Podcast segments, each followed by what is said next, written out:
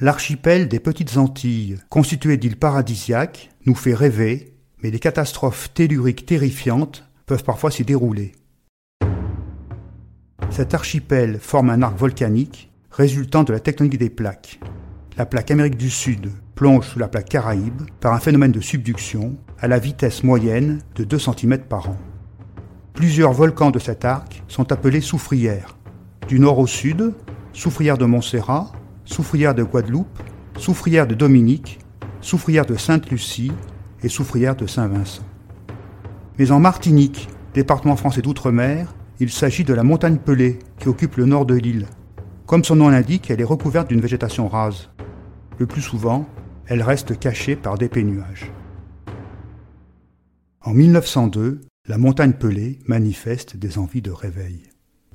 Dès le mois de février, une odeur de soufre se répand sur Saint-Pierre, ville située au pied du volcan, à 8 km de son sommet.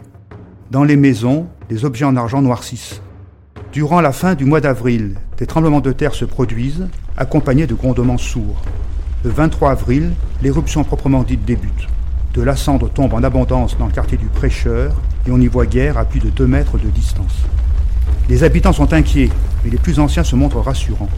Les précédentes éruptions, en 1851 puis en 1889, étaient restées relativement modestes, en particulier la dernière, qui s'était limitée à l'émission de fumerolles. Les autorités essayent de ne pas affoler la population. Des élections sont bientôt prévues. Aussi, le journal Les Antilles, du 30 avril 1902, titre-t-il La montagne pelée a voulu simplement nous faire manger un poisson d'avril. Mais tout ne fait que commencer. Le matin du 3 mai, l'obscurité devient presque totale. Dans la nuit du 4 au 5, un orage éclate. Les éclairs zèbrent le ciel. Les détonations se succèdent. La rivière Blanche déborde. À 12h45, une coulée de boue détruit l'usine Guérin, emportant avec elle les 23 premières victimes. Le 6 mai, un petit dôme apparaît au fond du cratère, preuve que l'éruption acquiert un caractère magmatique, alors qu'elle n'avait jusqu'à présent qu'un caractère phréatique comparable aux éruptions de 1851 et de 1889. Dans la nuit du 7, l'intérieur du cratère se part de lueurs rougeoyantes.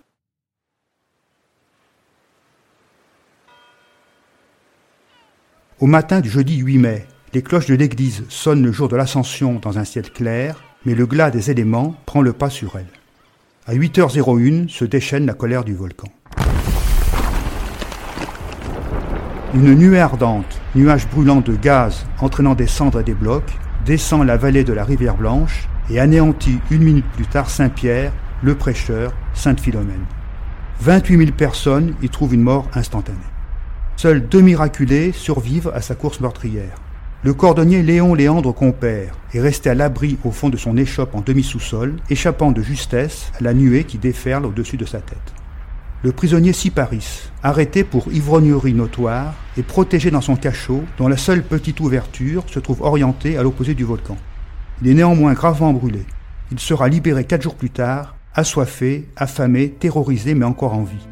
Ce triste épisode lui conférera une certaine notoriété, faisant du survivant de la colère de la pelée une vedette du cirque Barnum. En zone bordière, on raconte qu'une calèche se dirige vers Morne-Rouge quand survient la nuée ardente. Les chevaux sont grillés sur place, les rênes coupées, mais les passagers s'en sortent quasi indemnes. À l'époque, une commission du volcan avait bien été nommée pour expertise, mais celle-ci ne disposait alors que peu de moyens, pas de sismographe, pas d'hélicoptère. Quatre des cinq périssent, dont Gaston Land, professeur de sciences naturelles. Terriblement brûlé, il décédera quelques heures après l'événement. À Saint-Pierre, le désastre est total. Les importantes réserves d'alcool stockées dans les romeries s'enflamment et donnent naissance à un gigantesque incendie. Les eaux de la rade pâlissent sous leur couverture de cendres et les bateaux qui y sont ancrés rejoignent les flammes. La nuée ardente a dévasté 58 km. La veille, le 7 mai 1902, la soufrière de Saint-Vincent voisine est entrée brusquement en éruption, faisant 1565 victimes. À l'appelée, d'autres nuées suivent, de moins en moins intenses et de plus en plus espacées dans le temps. Les 20 et 26 mai, le 6 juin et le 9 juillet. Mais une éruption plus puissante encore que celle du 8 mai est en train de se préparer. Le 30 août 1902, une nouvelle nuée ardente dévaste cette fois-ci une superficie deux fois plus importante, de 114 km, auquel s'ajoutent 48 km recouverts de cendres. Mille âmes perdent la vie à Morne-Rouge. La phase explosive se poursuit durant plus d'une année. Commence alors la phase extrusive. Un dôme visqueux, véritable aiguille de lave claire, surgit du cratère à partir de novembre 1902. À son pied, des nuées ardentes bien différentes des premières prennent forme et sont généralement suivies par l'effondrement de l'édifice brûlant. Ainsi, l'aiguille de lave visqueuse croît de 60 mètres en trois jours pour atteindre ensuite une hauteur de 200 mètres avant de s'écrouler, de se reformer et de s'ébouler à nouveau. Sans ces destructions successives, on imagine qu'elle aurait pu atteindre 850 mètres de hauteur. Cette phase extrusive prend fin le 5 octobre 1905, marquant le terme de l'éruption.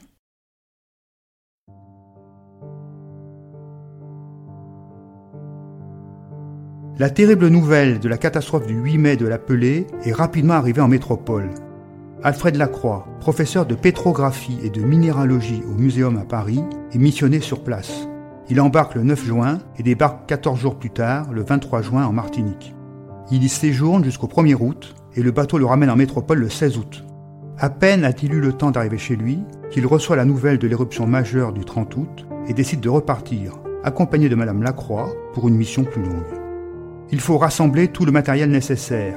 Des microscopes feront partie du voyage et les frères Lumière eux-mêmes lui confient leurs meilleures plaques photographiques. Il séjourne au pied de la Pelée du 1er octobre 1902 au 13 mars 1903. Le scientifique rapportera des clichés d'une importance primordiale qui font encore autorité aujourd'hui. Avec le capitaine Pernet, il procède à des chronométrages précis de la vitesse de propagation des nuées ardentes il mesure des vitesses moyennes situées entre 10 et 27 mètres secondes, avec un maximum à 50 mètres secondes, soit 180 km/h, en début de progression.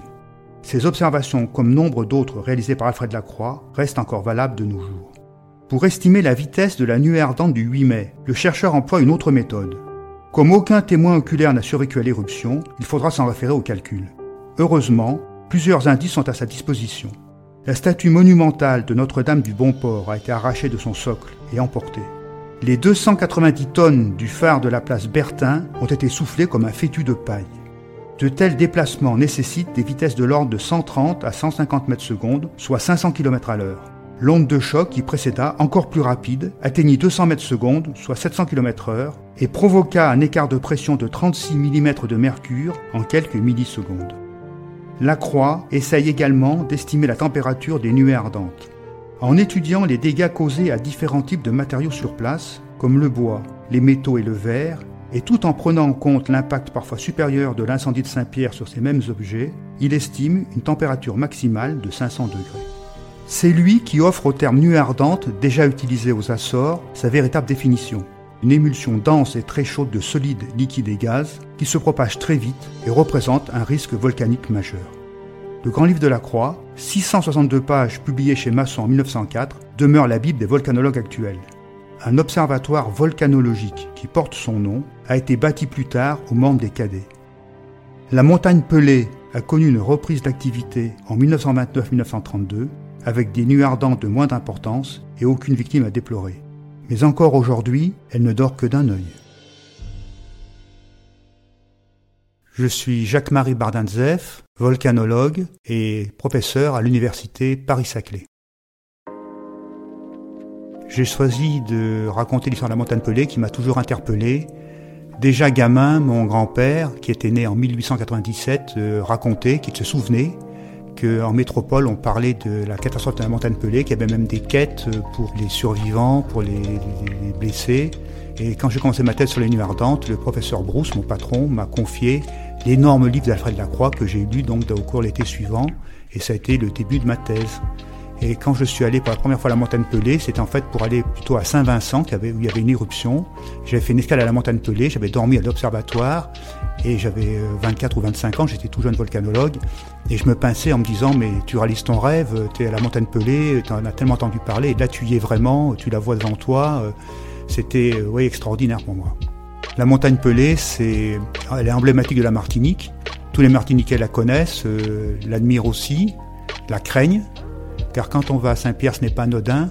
On voit encore les traces de la nuit ardente, on voit encore des ruines, des dégâts, on voit le, théâtre qui a été détruit, euh, des, maisons emportées. Euh.